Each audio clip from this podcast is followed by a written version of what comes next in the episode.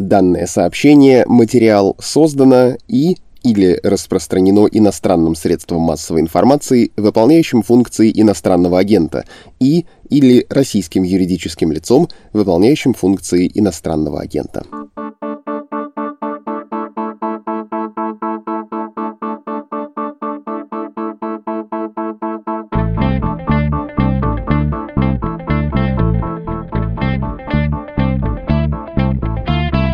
Здравствуйте, это подкаст «Что случилось?» о новостях, которые долго остаются важными. У микрофона Владислав Горин. Сейчас поговорим о мигрантах и беженцах, в том числе в период ковида. Как вы понимаете, он ситуацию страшно обострил. Начнем с актуального сюжета, который вообще-то можно описать как миграционный кризис в России. Говорить будем со Светланой Ганушкиной, руководителем одной из старейших российских благотворительных организаций «Гражданское содействие» и это НКО, что, естественно, признано организацией, исполняющей функции иностранного агент, и я говорю это по требованию российских властей. Поддержать «Медузу», также признанную в России иноагентом, можно на страничке support.meduza.io. Мы рады любым пожертвованиям, но если у вас вдруг есть такая возможность, оформите, пожалуйста, регулярный платеж. Мы будем тогда точно знать, как планировать бюджет, какие расходы еще ужимать, какие, может быть, нарастить. Причем нарастить исключительно в целях лучшей, более разнообразной работы редакции. Не постесняюсь повторить, support.meduza.io. Там несколько валют на выбор, включая крипту, и также есть инструкция, как остаться полностью анонимным жертвователем, если у вас вдруг есть какие-то опасения. Давайте переходить к эпизоду.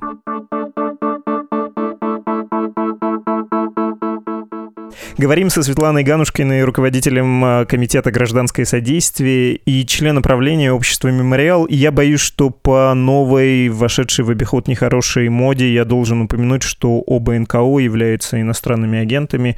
В России они таковыми признаны, и по требованию властей это надо указывать. Светлана Алексеевна, здравствуйте.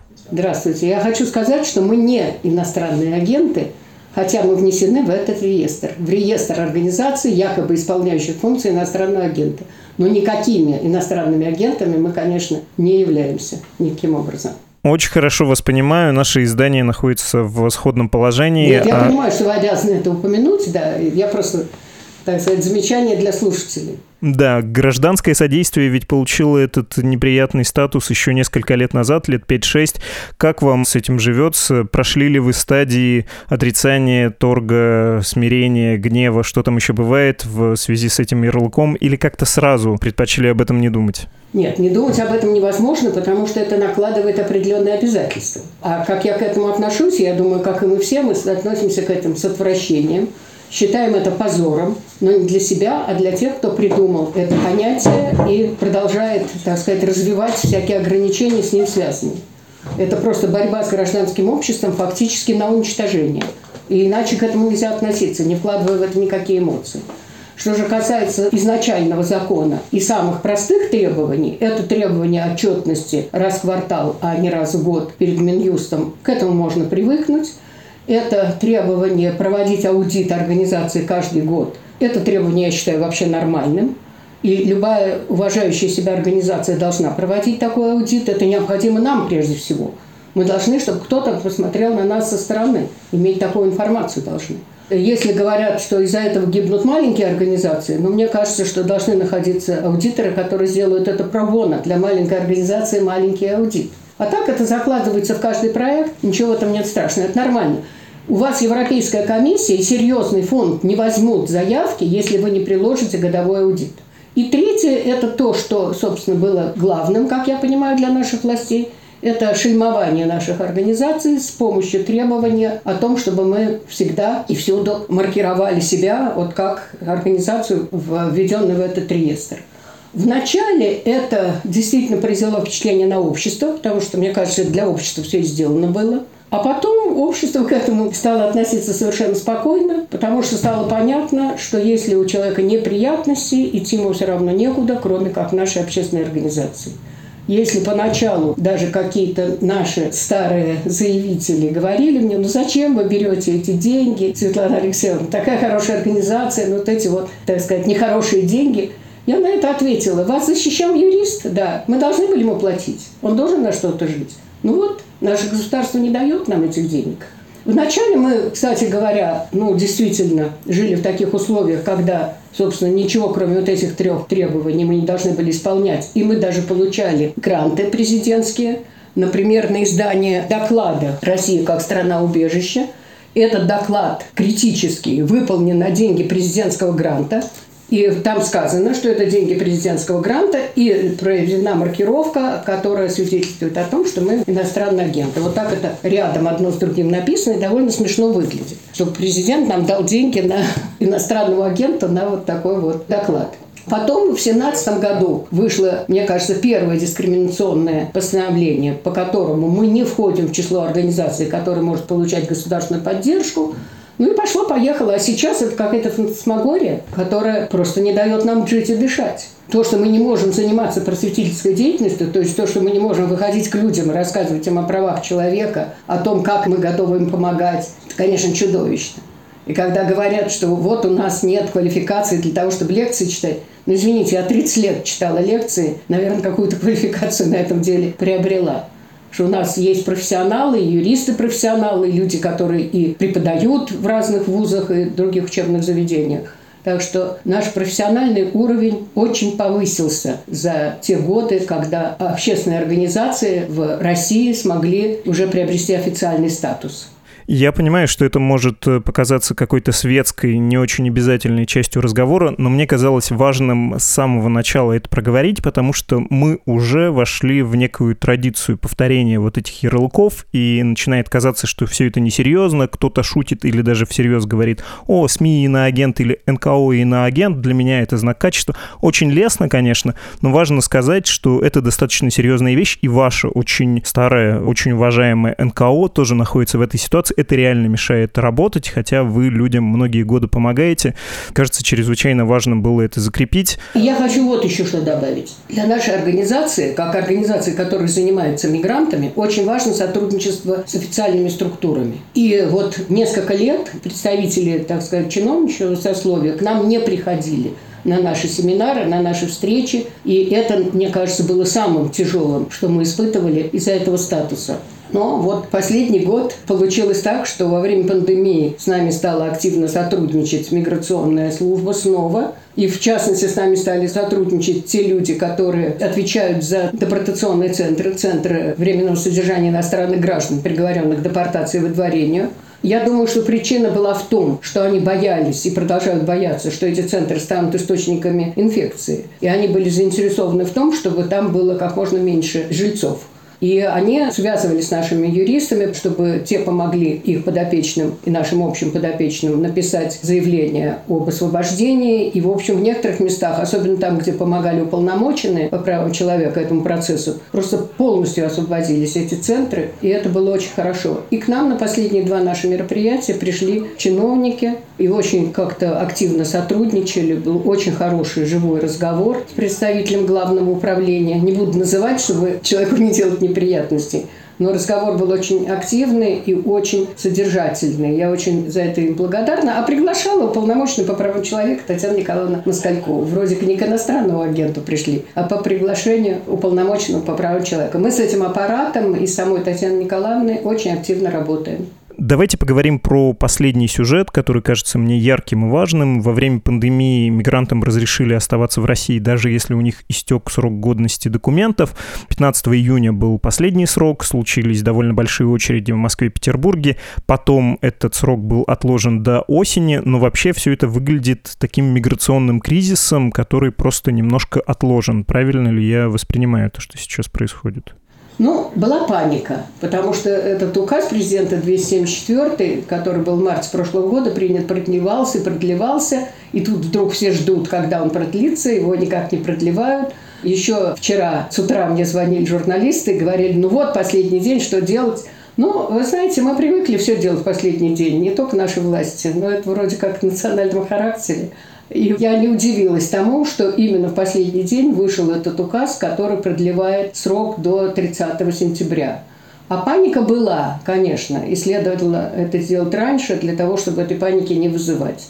Но вот этот новый указ, он даже в некотором смысле лучше, чем предыдущий, потому что вначале-то это было, а потом исчезло. Вот сейчас, последние месяцы, предлагалось судам не принимать решение о принудительном выдворении, то есть с помещением в центре временного содержания. Но непринудительное выдворение, самостоятельный выезд все-таки рекомендовался, и принимали суды такие решения, принимали. А теперь вроде вот в новом указе сказано, что и они тоже не должны приниматься. То есть вообще выдворять людей не следует.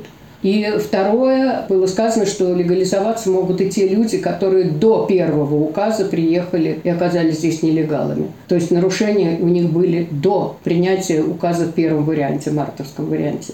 И это тоже положительная сторона этого указа. Над ним, видимо, хорошо поработали. Те же самые наши коллеги-миграционщики. И тоже им за это спасибо. Посмотрим, какая будет правоприменительная практика. Ну, да, была такая некоторая истерия, но сейчас она должна спасть. Да, просто в этом частном сюжете он, мне кажется, довольно важным, потому что я вижу некоторый парадокс. Во время пандемии многие представители отраслей и даже представители власти жаловались на то, что Россия потеряла довольно большое количество мигрантов как рабочей силы, а в них она очень заинтересована. ЖКХ, стройка, торговля, транспорт и так далее. Даже Марат Хуснулин, вице-премьер, можно вспомнить недавние его слова, который говорил, что ну не пойдут наши люди, подразумевая, видимо, граждан России, 12 часов в сутки работать за 50 тысяч рублей в месяц, там, на стройку, да, например. Но при этом, глядя на события последних дней, я понимаю, что вот этот государственный сервис привлечения, удержания людей совершенно не настроен на то, чтобы с мигрантами работать, хотя они вроде как нужны, и вроде как власти это понимают. Вы этот парадокс понимаете? Почему такое отношение? Я понимаю, я понимаю, что люди нужны, я понимаю, что конкуренция на самом деле уже за мигранта. Я понимаю, что это, так сказать, некоторая характеристика э, развитости страны, потому что чем более развито государство, тем больше нужна посторонняя рабочая сила на вот такие вот простые профессии. Там еще возникла гениальная совершенно идея осужденных использовать вместо мигрантов. Это вообще, конечно, фантастика. Я была просто в восхищении от этой гениальной идеи. Я вообще за то, чтобы людям, которые находятся в местах лишения свободы, давать возможность работать. Но не на стройках же. Как они могут заменить мигрантов на стройках? Если для этого нужна охрана, иначе разбегутся с товарищи. Это совершенно очевидно. И эта охрана будет стоить дороже, чем оплата, которая вот этим самым рабочим будет предназначена. Ну, а вторая группа, которая работает именно вот из мигрантов у нас, это в основном сфера обслуживания. Это няни, это сиделки, ремонтные работы, домашние. Ну, представляете себе, да, если вам предлагают заменить вашу няню из Киргизии, которая там обожает вашего ребенка, может, уже не первого воспитывает, заменить какой-нибудь осужденный за, может быть, нечто весьма-весьма непривлекательное. Я не думаю, что родители будут счастливы от такой замены. Конечно, какие-то дикие идеи совершенно возникают, но они как возникают, так и отмирают естественным путем. Ну, а то, что к ним относятся плохо, знаете, это на самом деле общая тенденция. Выжить из этих людей максимум, это вот когда-то очень выразительно сказал Жириновский Владимир Вольфович. Речь была такая, он сказал, не пускать их, никого не пускать. Это первая фраза. Вторая фраза. Пусть едут, пусть работают, пусть работают на нас. Выжить из них все, что можно. В шлак их, в шлак. Владимир Вольфович иногда очень ярко вот эту общую тенденцию иллюстрирует. Вот в шлак их в шлак. Вот это противоречие, да, имеет место. С одной стороны, создать им тяжелые условия, а с другой стороны, они нам нужны, пусть едут, и мы их в шлак. Конечно, это не просто негуманно, это и нецелесообразно, и не государственный подход. Потому что возникает, еще раз скажу, конкуренция. Люди поедут в другие страны, просто-напросто найдут возможность уехать в другие страны и там будут работать. И они ожидают хорошего к себе человеческого отношения, нормального отношения. Я это видела, кстати говоря, видела в Турции как люди сохраняют чувство собственного достоинства, потому что таким образом к ним относятся власти и местное население. Понятно. Если говорить о первом ковидном годе, у вас не так давно был отчет про 2020 год, и вам нелегко пришлось, и вашим подопечным, вы бы какую главную трудность выделили, потому что сейчас вы отвечали на мой вопрос, но я картинку себе представляю, конечно, намного хуже, чем вы. Я бы сказала, что ковид в некотором смысле заставил людей проявить солидарность. Конечно, когда начался ковид, когда закрывались те же самые стройки, рестораны и прочие заведения, где работают мигранты, то людям стало очень-очень плохо. И очень плохо стало, конечно, нашей другой категории, не трудовым мигрантам, а нашей, можно сказать, главной категории – лицам ищущих убежища я бы сказала, и беженцам, но у нас беженцев на сегодняшний день 455 человек. даже категории нельзя назвать. Это позор России, на самом деле. Мы не предоставляем статус беженцев, фактически институт убежища у нас не действует.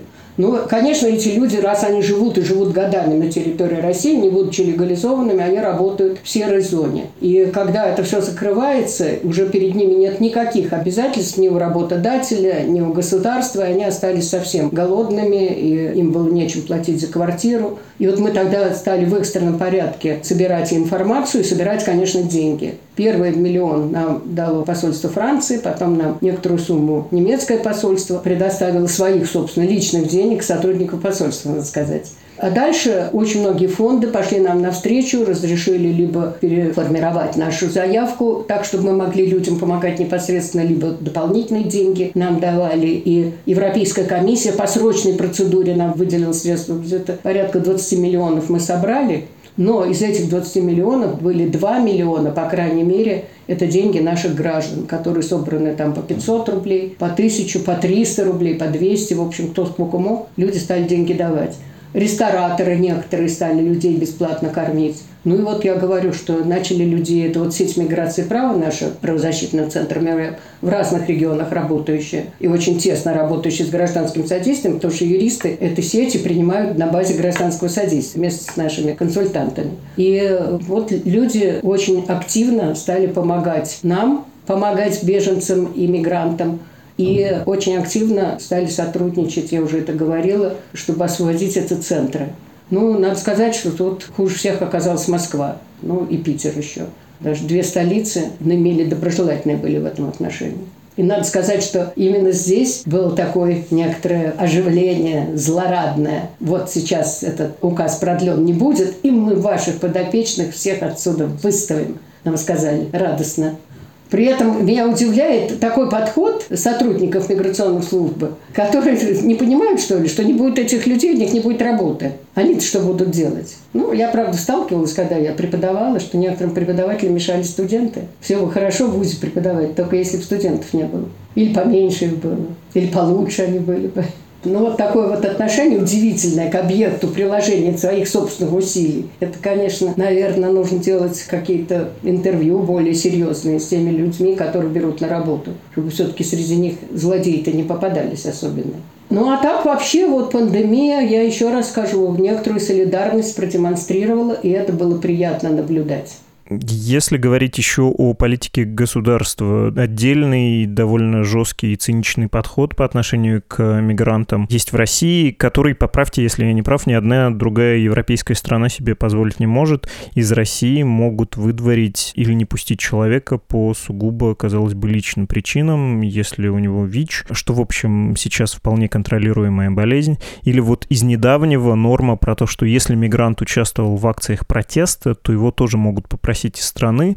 Ну, я просто понимаю, что многие слушатели, наверное, могут сказать, что мигрант, наверное, и не должен участвовать в политических акциях в России, но просто представьте на секунду, что это, не знаю, студент или студентка из какого-нибудь Петропавловска в Казахстане, который этнически, культурно ничем не отличается от своего соседа-соученика, выходца из Оренбурга, но вот его или ее попросят, потому что у нее паспорт другой. Что вы думаете по поводу вот такой политики, тоже отбрасывания людей по весьма-весьма кажущимся несовременными поводам? Ну, в вашем вопросе есть несколько моментов. Первый касается политики, миграционной политики государства. На вопрос о том, чем мне не нравится миграционная политика государства, я всегда отвечаю одинаково. Тем, что ее нет. Политика нервная, истерическая, и она внутри страшно противоречива.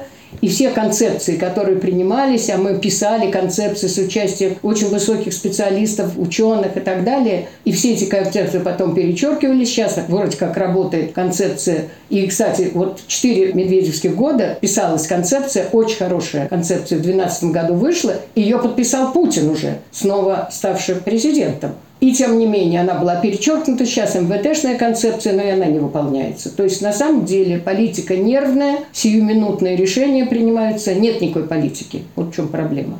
Теперь вторая часть вашего вопроса – это о том, что ни одно государство не может вести себя так, как Россия. Да, Россия ведет себя плохо. Я должна сказать, что Европа сейчас тоже ведет себя плохо. Нам приходится сталкиваться со случаями, когда, собственно, кто к нам обращается? Наши граждане, которые просят убежище в других странах. И у нас есть примеры того, как депортируют людей, совершенно не считаясь вот Германия Франция, и, может быть, вот французский случай Гадаева, когда вообще весь мир стоял на ушах, и тем не менее его Франция депортировала, и потом, если я правильно помню, Верховный суд Франции сказал, что все правильно. Хотя человека посадили, но его посадили вроде как не на долгий срок, а были случаи, когда человек получал и 19 лет, и 17 лет, и нас не слушают, хотя я понимаю, что есть некоторые основания, что беженцы, и в том числе и, к сожалению, наши, вот эта история французская с отрезанной головой учителя, кошмарная совершенно, имеют место, но никто из тех, кого как бы рекомендуем мы, никто ни разу ничего не нарушил. И это очень грустно, что и нас плохо слушают на Западе миграционные службы. Хотя вроде как полное уважение. И вечно я слышу в Германии фрау Ганушкина, мы очень уважаем ваше мнение. Но. А дальше начинается но. Но этого человека вот мы не хотим. И людей отправляют, депортируют. Уже не говорю о том, что экстрадиции бывают. Но экстрадиция – это более редкая вещь. Ну, вот Украина экстрадировала нашего гражданина, который получил потом 17 лет тюремного заключения – так что, к сожалению, не совсем все хорошо в мире. Не только в нашем королевстве неспокойно. И третья часть – это такие вот депортации. Да, такое ощущение, что есть план по этим депортациям. Ни с чем абсолютно часто не считаются. Есть на самом деле опасность или нет, никто об этом тоже особенно не думает – ну, вот, к сожалению, это так, да. Когда начинается волна депортации, вот и пошли на улицы ловить подряд каждого, потом вытаскивать каждого и доказывать, что у человека были документы, и что он в процедуре. Это очень сложно. Особенно, конечно, это касается лиц ищущих убежища. И лиц без гражданства, которых приговаривают к депортации, спрашивается, куда, если у человека нет государства, которое бы брало на себя какую-то ответственность за него. Да, это у нас бывает. Но мы в этом отношении не исключение. Может быть, у нас количественно это чаще, может быть, намного чаще, но достаточно случаев и сейчас в мире.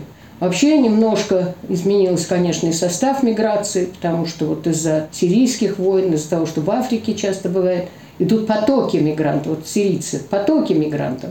Вы знаете, сколько сирийцев у нас имеет статус беженца вот в России? Два. Да, я думал, несколько десятков. Ну вот я вот думала, что у нас несколько сотен. Я думаю, что на самом деле тысяч пять. Это совсем немного. Если сравнить, например, с Турцией, в которой сирийских беженцев, ну вот когда я там была, было 3 миллиона 600 тысяч. Сейчас, наверное, уже к 4 миллионам где-то. Ну вот это количество. А что говорить, если у нас всего иностранных граждан на территории сейчас где-то 5 миллионов. Ну вот несколько тысяч этих сирийцев, которых мы вполне могли бы принять, дети их уже говорят по-русски. Огромная проблема с устройством детей в школы. В общем, какая-то невероятная совершенно вещь. Хотя у нас есть Конституция, которая требует, чтобы все дети учились. У нас очень сильная 43-я статья Конституции, где сказано, что каждый имеет право учиться. Я тут недавно вот депутата одного, дружественного, можно сказать, слышала, что нигде не берут детей, у которых нет регистрации в школу в мире. Это совершенно не так. Вот моя знакомая уехала в Германию, прежде чем она вообще пошла объяснять, что она здесь делает и какие документы у нее есть на это, но она поехала туда работать, но еще ничего не было оформлено. К ней пришли из органов опеки и сказали, дети должны идти в школу. Вот завтра дети должны идти в школу, раз это дети школьного возраста. И это совершенно правильно. Что касается участия в протестных акциях, то, знаете, вот я каждый раз для себя уясняю, что нужно Конституцию читать каждый день. У нас 31 статья Конституции. Если помните, у нас 31 декабря выходили, вот Людмила Михайловна, наша Свобода собрания, конечно, любимая, да. Эдуард Лимонов. Да, выходила в костюме Снегурочки. Право свободы выражения, да, свободы акций. Так вот, я недавно вот открыла Конституцию, прочла эту статью, написано там «Граждане России имеют право» и так далее. И не сказано, что иностранные граждане имеют право. То есть вот эта статья учиться имеет право и даже обязан органы опеки, там вот даже против этого права есть обязанность, это что очень важно, это не всегда бывает, потому что право-то есть, а реализовать его непонятно как, что никто за него не отвечает. А для образования есть органы опеки и родители, которые обязаны обеспечить это право. И это написано в Конституции, в 43 статье. А вот в 31 статье написано, что граждане имеют право свободно собираться, устраивать митинги и так далее. А про иностранных граждан не написано. Из этого не следует, что иностранные граждане не имеют такого права. Но вот уже сослаться на Конституцию мы не можем, а только на Европейскую конвенцию. Европейскую конвенцию можно. Там, конечно, это одно из прав человека, и оно не ограничено наличием или отсутствием гражданства. Так что тут сложно защищать в таких случаях людей. Хотя, конечно, почему человеку не выступить и не сказать... Ведь это же не насильственные действия. И каким еще способом можно до представителей власти донести свою позицию? И ведь власть, вот мне это очень удивительно, заинтересована в оппоненте, ну, прежде всего, в собеседнике, так сказать, для дискуссии, для обсуждения, но и в оппоненте прямом, потому что без критики мы не в состоянии контролировать целесообразность и разумность своего собственного поведения. Человек вообще так устроен, что он все время оглядывается на окружающий мир. У нас зрение плохое, обоняние совсем никуда и слух тоже слабый. Человек выжил за счет того, что он мыслит моделями, которые создает общество. Как вид выжил, биологически, вот, на мой взгляд. Я не биолог, но любитель, так сказать. И мне очень всегда интересно, что такое человек с точки зрения биологии, с точки зрения вида. Так вот, мы с точки зрения вида, почему мы не вымерли? Потому что мы умеем жить общественной жизнью. Мы умеем слышать друг друга и ориентировать свои чувства на то, что говорят окружающие. Это в некоторых случаях не очень хорошо, но это совершенно нам необходимо. И власти такой вот аналитик со стороны общества совершенно необходим, уж не говоря о том, что мы заказчики их работы. Они вроде как у нас слугами народа назывались в советское время. Мы, кажется, об этом забыли. Но тогда тоже это была только форма и больше ничего. Но сейчас даже и формы такой нет. Вы сказали чуть раньше, что фактически в России не работает институт беженства, что 455 человек имеют этот статус. А сколько по существу беженцев в России? И поскольку вы долго работаете, не могли бы вы проследить динамику отношения России вот к людям, которые приехали сюда и просят здесь о помощи, об убежище? Ну вот я вам так скажу. В 1996 году была конференция ООН. Я была участником этой конференции от общественных организаций. Много тогда было участников из общественного сектора, и это было прекрасно. Управление Верховного комиссара ООН и Международная организация по миграции в августе 1996 года организовали эту конференцию. Это называлась конференция по миграции в СНГ и сопредельных странах, или в заинтересованных странах, можно так перевести. И мы были очень активными участниками не только самой конференции, а мы были активными участниками разработки документов, которые потом за два дня были, ну, как это обычно бывает, приняты на этой конференции. Это была такая программа действий, которая, конечно, не реализовалась, но она была очень серьезная. Ее разрабатывали на встречах предварительно государственные структуры, а потом ее давали на нашу критику, нам передавала ВКБ ООН. Все совершенно было, так сказать, по договоренности – и наши власти относились к этому с пониманием. И мы говорили, что там не так и что надо вставить. И очень многие туда было вставлено из того, что предлагали мы. И тогда все государства сообщали в конференцию цифры – какое число беженцев, какое число тогда вынужденных переселенцев у них на территории. Что такое вынужденные переселенцы? Это такое постсоветское понятие, которое вообще-то международное законодательство не знает. Оно знает внутри перемещенных лиц, то есть вынужденных мигрантов, которые внутри страны перемещаются. А у нас развалился Советский Союз. И к нам ехали наши граждане. Люди принимали гражданство там, в наших бывших республиках, и приезжали в Россию. И причины у них были те же. Это конфликты, это дискриминация часто, что греха таить. Хотя многие говорят, что этого не было в республиках. Это, конечно, было. И было «русские, убирайтесь», и вы оккупанты. Все мы проходили. И вот эти люди приезжали сюда, в Россию, с российским гражданством – Поэтому у нас появилось такое понятие, как вынужденные переселенцы. То есть люди с российским гражданством, но фактически находящиеся в положении беженцев. И беженцы. Так вот тогда Россия предоставила такие данные. 270 тысяч беженцев и около миллиона, 900 там чем-то тысяч вынужденных переселенцев. Вот такие вот были цифры. Куда они делись, эти люди? Им выдавали документы. Документы были так называемого неустановленного образца. Они выглядели по-разному в разных регионах. У некоторых было написано удостоверение беженца, белая такая бумажка, не очень солидно выглядящая, на ней было написано удостоверение беженца. Московская область, если я не ошибаюсь, выдавала такой странный документ удостоверение беженца и вынужденного переселенца. Как бы в одном лице и то, и другое. В других по-другому это как-то называлось. В 1995 году был принят новый закон о вынужденных переселенцах, потом в 1997 новая редакция закона о беженцах. И в этой новой редакции было сказано, что два месяца на то, чтобы переподать заявление. Но люди-то не знали об этом. Информация не шла. И они пришли не через два месяца, а тогда, когда они раз в год должны были продлевать этот вот свой неустановленного образца документ. И фактически государство стряхнуло с себя всех вот этих беженцев. Я оцениваю на сегодняшний день, что у нас вот приблизительно так и осталось. Около 500 тысяч, может быть, людей, которые имеют основания получить статус беженца. Понимаете, тут история такая, к сожалению. Ну или не к сожалению, наверное, другого выхода нет. Есть право, вот одно из прав человека, у нас в Конституции записано, право обратиться за убежищем, но нет права его получить. Ну, понятно, не каждый имеет основание получить статус беженца. И вот у нас маховик работает, человек попадает в процедуру, проходит все стадии, проходит обжалование и нулевой результат. И вот эти 455 человек, 455 человек, которые сейчас имеют статус беженца, два сирийца. Это смешно. Где-то 100 с чем-то украинцев, какое-то количество афганцев. Ну и все, уже там ничего не остается на остальных. Это люди, которые получили статус беженца, настоящий, конвенционный. А остальных вот тогда еще, в 97 году, стряхнули, а потом ликвидировали ФМС. При этом у нее не было наследника, так сказать. Никто не был правоприемником ФМС. Поэтому, как мне объясняли люди там работающие, что и архивов не осталось, документы никуда не передавались. Это удивительно вообще, как у нас устроено управление государством, куда все делось. Все исчезло. И люди потеряли этот статус и остались ни с чем. А люди стали приезжать уже не только из бывшего Советского Союза, а Афганистан, когда пал режим Наджибулы. Это тоже, собственно, конфликт, который был спровоцирован нашей же политикой. Мы же за это отвечаем, за этих афганцев. Мы во многом из-за сирийцев, потому что мы влипли в эту войну, тоже ввязались, совершенно непонятно для чего это нам понадобилось.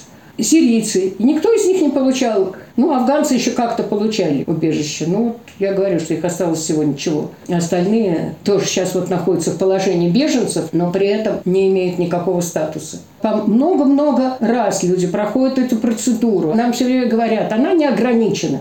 Ну вот и подавайте тысячу раз, и будете все время в процедуре. Вот сейчас у нас один наш подопечный, который в 86 году был вывезен в Россию как ребенок-сирота. Ну, родители там погибли в Афганистане потом уже. А сначала даже среди этих детей-сирот, их где-то было около 2000, 1800 человек, по-моему, там были не только сироты, но и дети некоторых высокопоставленных даже людей, которым потом-то очень плохо пришлось этим людям. А детей они отправили сюда, потому что здесь, в общем, были приличные условия для детей. Детские дома лучше нашего среднего уровня намного – давали им образование, они выучили русский язык. А потом мы потеряли интерес к Афганистану. И эти вот люди вот зависли вот так вот ни с чем совершенно. И вот только сейчас, ну, представляете себе, если десятилетним ребенком в 86 году человек был сюда вывезен. И вот он сейчас, несколько месяцев назад, получил, наконец, временное убежище. Это хоть какая-то возможность дальше продвинуться по легализации. Сколько ему уже лет? Какой же он страны гражданин, если он всю свою жизнь сколько-нибудь сознательно прожил в России? Как можно так к людям относиться? Это просто чудовищно на самом деле. То, что вы говорите, помимо гуманитарного, конечно, аспекта, который самый важный, тут есть еще и расчет. Если не интегрируют людей, в том числе детей, которые оказались в России, это может быть проблемой. Вы упоминали историю с Францией, с Самуэлем Пати. Когда все это произошло, где-то год назад мы делали разговор с исследовательницей из Высшей школы экономики Екатериной Деменцевой, и она, как социолог в том числе, занималась этими проблемами. Так вот, она уверяла, заявляла, что французская система интеграции беженцев, мигрантов намного хуже российской, что в России это все работает и в школу хотя бы детей берут, а это открывает уже довольно большой путь. Язык ты знаешь, в общество интегрируешься, работу потом найдешь. Вы говорите, что с этим колоссальная проблема. Или все-таки проблемы это единично, а в массе своей удается интегрировать и мигрантов, и беженцев? к сожалению. К сожалению, мы вынуждены были открыть проект «Право на образование», потому что, несмотря на наличие действительно законодательной базы полноценной по этому поводу, вот я еще расскажу 43 статьи Конституции моей любимой, тем не менее детей в школу не берут. Ну, что говорить? У нас есть подопечный один, наш заявитель, Он сотрудник ФСБ. Он вполне гражданин России. Его ребенка не брали в школу. И он обратился к нам, и наши юристы обращаются в суд, они вынуждены обращаться в суд, чтобы нашего гражданина, да еще ребенка сотрудника ФСБ взяли бы в школу, потому что он приехал, его пока квартиры не обеспечили, у него нет регистрации в Москве. Ну и все, система его не пропускает. Ну о чем говорить? Нет, конечно, у нас система интеграции, на мой взгляд, нет никакой. Просто никакой. И это неправда, что во Франции система плохая. Да, французское общество достаточно закрытое. Да, там труднее попасть в гости, чем у нас и войти в такие теплые дружеские отношения. Может быть, это так. Во всяком случае, мне об этом говорили и никакие не беженцы, а люди, которые уезжали отсюда из России, там работать. Да что общество достаточно закрытое. Ну, что поделаешь. Но при этом люди получают образование, люди получают какой-то легальный статус – и если они хотят и стараются это сделать, они интегрируются. Сработать, да. Ну, вот я лучше знаю систему немецкую, потому что это часто там бываю. Они меня приглашают как раз рассказывать о России как о стране исхода беженцев. Я вот знаю эту систему и знаю, как там с нашими гражданами происходит. Ну, нужно проявлять добрую волю к тому, чтобы интегрироваться в это общество. Понятно, что общество тоже нигде не любит чужих. Понимаете, ксенофобия – это, как некоторые биологи говорят, один из инстинктов человека. Но для того, чтобы это преодолеть, нужно и работать с обществом. Опять же, люблю говорить, человек культурный должен преодолевать человека естественного. И для этого нужна воля. Это нельзя бросить на самотек. Государство и общество должно работать над собой, над своими гражданами для того, чтобы эту ксенофобию убрать. Но должна быть и встречная, конечно, работа. Вот у меня был один подопечный, которого мы туда отправили с семьей. Там мать его жены жесточайшим образом в Чечне убили, расстреляли ее, ее мужа. Там жуткая совершенно история. И семья туда уехала. И этот товарищ мне говорит, что мне делать? Мне предлагают работу. Но она оскорбительна для меня, потому что эта работа оценивается как евро в час. Вот с какой стати, если у них там минимум, я не помню какой в Германии, то с какой стати мне должны платить евро в час? Я ему сказала, ну вы сосчитайте аренду помещения, пособие, которое вы получаете, в школе образование, плюс еще дополнительные занятия с детьми немецким языком. Сосчитайте, добавьте этот евро в час и разделите, на сколько всего на самом деле в час вам эта страна дает. И тогда вы поймете на самом деле, что вы здесь получаете. А вы заинтересованы в том, чтобы интегрироваться в общество. Он пошел работать на мусорную машину водителем. Ну, а дальше он общался с другими водителями. Он начал говорить по-немецки. Его жена уже давно начала говорить по-немецки, потому что ей надо с утра пойти там в магазин пообщаться с кем-то, в школе пообщаться. Женщины быстрее социализируются. Кстати, это большая проблема потери социального статуса мужчины беженцами. Нам всегда говорят, давайте поможем женщинам. Я, конечно, согласна женщинам помогать, но для мужчин нужна отдельная программа. Ну вот, и постепенно он свой статус в обществе поднял, научился говорить, пиво пил с немцами. И это тоже развязывает язык и учит общаться. А дальше он уже нашел себе другую работу, потому что он уже соответствовал по уровню возможности работать в немецком обществе. И это очень, конечно, важно, чтобы были такие программы, и чтобы сами беженцы шли навстречу в этих случаях. Ну, я знаю вообще совершенно невероятные вещи, как, например, дети, которые приехали туда, мама привезла их работать. Мама, кстати, ваша коллега привезла детей, она приехала работать, а детей вот привезла в Германию, они категорически не хотели учить язык. Они сказали, пусть немцы учат наш язык. Какой стати? Вот такие свободолюбивые детишки. Так что вы думаете, в школе нашли какого-то дедушку, волонтера, который встречался с этими детьми, который говорил, хорошо, я буду учить ваш язык, давайте учить русский язык, учите меня русскому языку. И вот он, значит, говорит, там, по-немецки стол, тыртышит, что стол, да? Это что, стол? Ага, очень хорошо. А по-немецки это так. И в конце концов они с ним заговорили по-немецки. Вот даже такие способы специально для этих детей. Но только надо уметь идти навстречу и не говорить, вот мы сюда приехали, мы такие, пусть они все приспосабливаются к нам.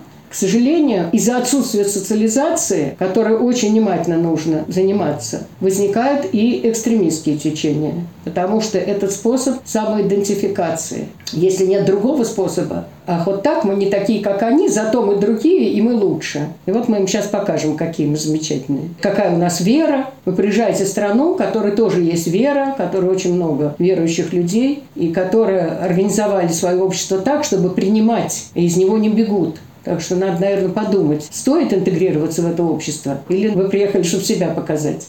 В России, с сожалением, надо сказать, этого нет. Спасибо вам большое, Светлана Алексеевна, за не черно-белый разговор. Вот я так бы сформулировал. Ну, такая жизнь. Она не черно-белая вообще даже, а, наверное, окрашенная в разные цвета. Спасибо гигантское. Всего доброго. Всего хорошего. До свидания. Мы говорили с руководителем Комитета гражданское содействие Светланой Ганушкиной. И да, еще она один из членов правления общества «Мемориал». Обе некоммерческих организации признаны в России иностранными агентами, вынуждены, это сказать, по требованию властей.